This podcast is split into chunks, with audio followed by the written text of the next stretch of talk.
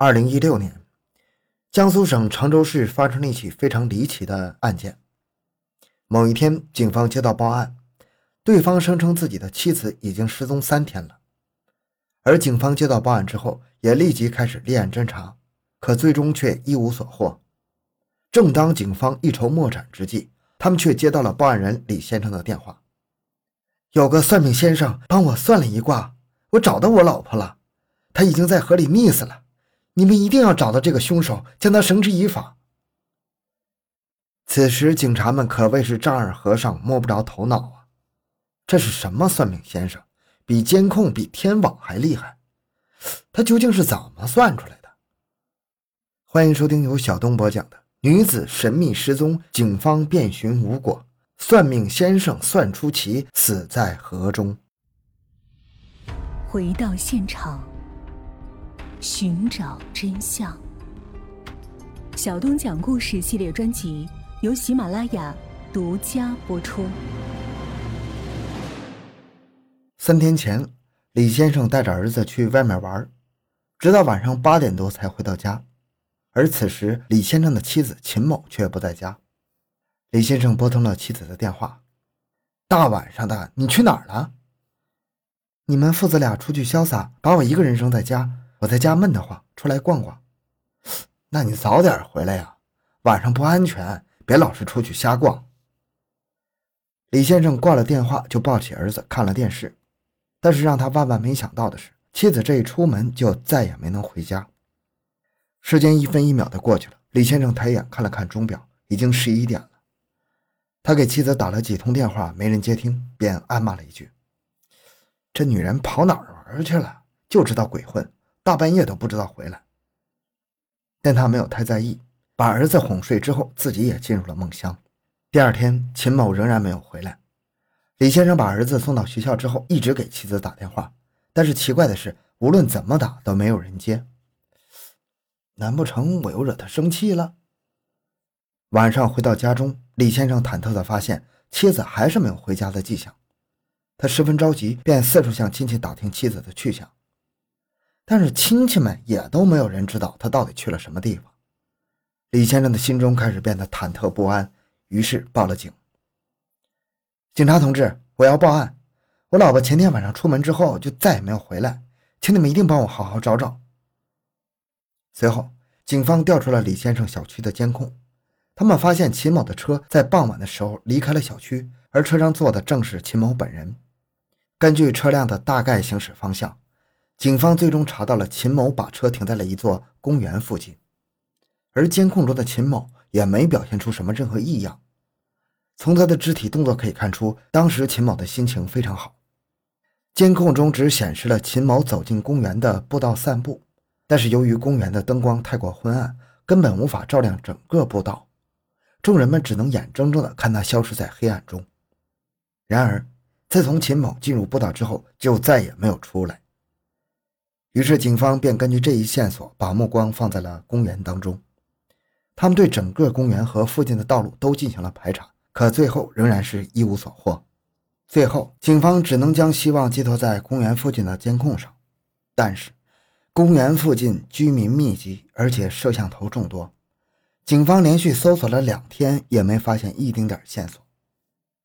李先生报过案也没闲着。他跟单位请过假之后，便叫上了七大姑八大姨，开始四处寻找秦某的下落。他连续找了两天，累得腰酸背痛，可是还是一无所获。最后，他干脆瘫在了公园的长椅上，开始休息。小伙子，你是不是家里人失踪了呀？我看你都在这儿找两天了。李先生听闻此言，一个机灵便坐了起来，朝着声音来源望去。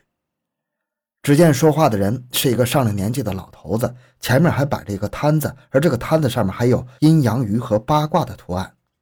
好家伙，原来是个算命的。老先生，我在找我老婆，她三天前失踪了。哦，小伙子，不如你来算一卦吧，说不定这一算就找着了呢。此时此刻，虽然他的脑子里想的是。相信科学，破除封建迷信这些话，但他的脚还是不由自主地走在摊子前。算命先生摸着小胡子，听完他的叙述，拿着龟甲铜钱就是一顿操作，干瘦的手掌挥来舞去，十分灵活，嘴巴里还念念有词，把李先生看得迷花了眼。仪式结束后，算命先生告诉李先生：“他要是没事儿，自然会回家；如果有事儿，便跟着跳河，脱不了干系。”李先生此时终于恍然大悟，他们找遍了整个公园，连附近的街道也都找过了。但是唯独没找过公园里的那条河，于是他急忙喊来了家里人，让他们一起去河边进行搜寻。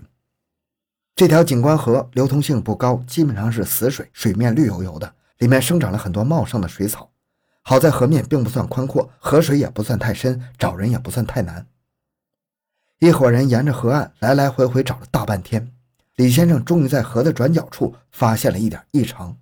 那里漂浮着一大团深绿色的水草，仔细看又觉得像一团大衣。大衣吸水以后颜色更深了，跟水草飘到一块非常容易混淆。李先生急忙跳上借来的皮划艇，三下两下就划到了漂浮物旁边，然后他深吸一口气，颤抖地拨开了衣服和杂草，眼前的一幕直接吓得他双腿一软。那泡在水里的不正是自己失踪数天的老婆吗？准，太准了，不愧是半仙儿啊！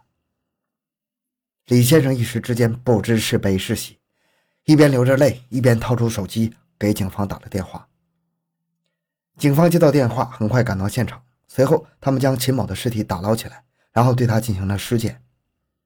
尸检结果显示，秦某在失踪的当天晚上就已经死了，而且他的身上也没有任何的伤痕。除此之外，秦某身上的首饰和口袋里的钱包也没有被拿走，那么谋财害命的可能性就大大降低了，并且秦某被发现时衣服穿着完好，也不像是遇见了流氓劫色。另外，这条河的周围有着宽厚高大的护栏，正常行走是绝对不可能狡猾掉进河里的，这也就排除了意外死亡的可能。而且家属都说秦某向来是一个非常好相处的人，从未曾与人结过什么梁子。那他就不是仇杀。那秦某究竟是怎么死的呢？李先生认为妻子一定是被人杀害的。首先，他们夫妻关系和睦，家境殷实，并且还有一个儿子。一个人生活的如此幸福，根本就没有理由自杀。其次，秦某最后在摄像头下出现时，心情看起来十分轻松愉快，肯定没什么烦心事儿。而且他没有精神病史，好好的人怎么会跳河呢？秦某的真正死因成了一个谜团，警方从尸体上无法找出更多线索，于是决定开始调查死者的社会关系。这一调查果然让警方有了新的发现：李先生和秦某在商贸城开有一家商铺，据店铺邻居说，他们夫妻两人一般会轮流看着店。李先生上班时，秦某就会过来照看店铺，可他却同隔壁的林老板不清不楚。一看两个人就不是什么正当关系。警方猜测，会不会是李先生无意间撞见了他两个人卿卿我我，一时间怒火攻心，想办法单独杀掉了秦某，然后贼喊抓贼来报案的呢？那这样一看，所谓的算命先生说在水里找人的事儿，那也就是编了。但很快，警方就排除了这一可能。当天晚上监控显示，李先生并没有出现在命案现场。也就是说，他有完美的不在场证明。那么，有没有可能是情夫林老板做的呢？警方一番调查下来，林老板也被排除了作案嫌疑。他当天也有充分的不在场证明，所以情杀也被否决了。这次，这些案件的线索全断了。警方只能再一次把监控调出来仔细检查。而这次，他们发现了一个奇怪的人。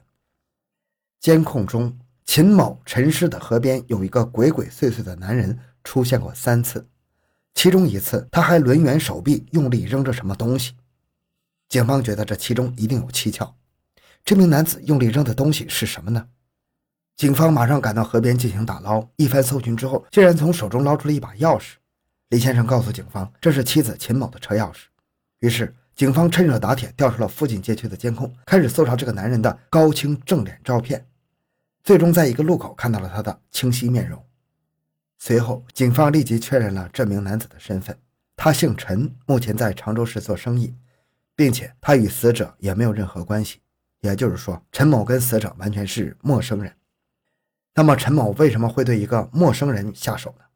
警方又对陈某展开深入调查，发现他背负着巨额的贷款，甚至已经一年半没还过房贷了。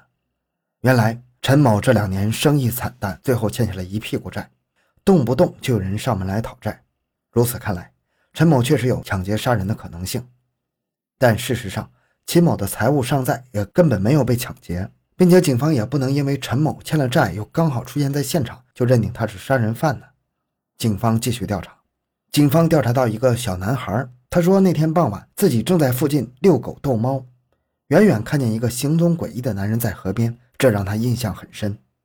随后，警方拿出与案件相关的几名男子的照片，小男孩一眼就辨认出了陈某。如此一来，有了人证和物证，警方立刻对陈某进行逮捕。他一开始还是嘴硬的，坚决不承认自己杀人，但在警方的多轮审讯之下。陈某的心理防线开始逐渐崩塌，交代出了他杀人的过程。原来，陈某因为背负巨额债务，每天都有人上门讨债，他的精神开始逐渐崩溃。眼看着债越背越高，他郁闷的不得了，就想出门散散心。天黑以后，公园步道行人稀少，又没什么摄像头，这就激发了陈某内心的罪恶。正巧这时，秦某碰巧散步到了这里。陈某看见秦某衣着光鲜亮丽，家里一定非常有钱，心想不如干票大的，把这人给抢了。说干就干，陈某直接上前叫住了他。眼见天色渐晚，四下无人，陈某的这一举动令秦某开始警惕，他大骂陈某是流氓。听到这么一句谩骂，再加上秦某那一脸厌恶的表情，陈某敏感的内心瞬间遭受了重创，他眼前又浮现出了债主们凶神恶煞的脸。瞬间怒从心起。当时秦某本想转身离开，但他怎么也想不到，他的这一句话激发了这个男人的杀意。陈某卯足了劲儿向他撞过去，直接将其撞在了河岸边的护栏上。由于秦某穿着厚厚的大衣，没怎么受伤，他正准备转身反抗，但是陈某直接冲上来，就将他推进了河里。由于大衣吸水变得愈发沉重，靴子也被乱七八糟的水草挂住。秦某开始在冰冷的河里起起伏伏，眼看着秦某在水里挣扎，他决定一不做二不休，就这么看着秦某溺死在河里。而陈某打算离开时，却发现秦某的车钥匙还在地上，于是他捡起了钥匙，然后抡圆了手臂，把它扔在了河里。至此，真相终于被揭开了，最终陈某因为故意杀人罪被判处了死刑。那么那个玄而又玄的算命先生是怎么回事呢？其实就是凑巧，他就是在故弄玄虚。如果在公园发生了命案，把尸体抛到河里的这个概率本来就大，算命先生只不过是利用占卜的工具和概率来装神弄鬼，骗点钱而已。好，今天内容就讲到这里。小东的个人微信号六五七六二六六，感谢您的收听，咱们下期再见。